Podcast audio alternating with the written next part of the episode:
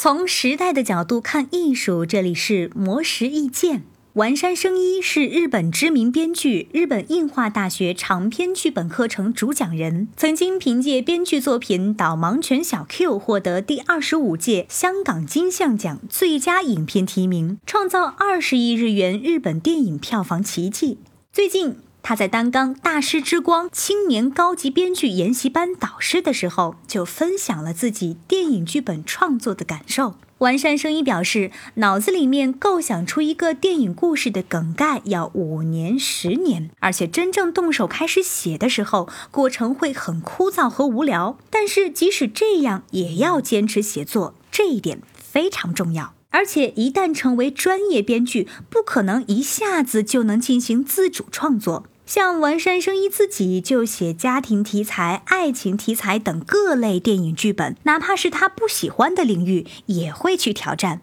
完善生一认为，只有不停的经受挫折和训练，让自己不断的成长，才能慢慢的被制片人看重和接受。这是每个编剧都会经历的困境。因此，从事编剧的工作，首先要有强大的内心，而且没有人一开始就是内心强大的，只能靠自己不断的磨练。其次，要经常回顾创作的基本要素，经常看书、看电影，多接触各种各样的信息和人群，哪怕是不跟这些人进行交流也没关系，也可以从另外一个角度去观察这个人。此外，完山生一表示，当编剧的想法跟导演、制片人的意见不一致的时候，只能按照后者的思路来修改剧本，因为制片人需要考虑预算、时间、进度等各项问题，而且导演有时候也会找出一些不符合剧本内容的镜头，这样就会导致发生冲突。如果编剧过于坚持自己的意见，有时作品拍摄会很难开展。但是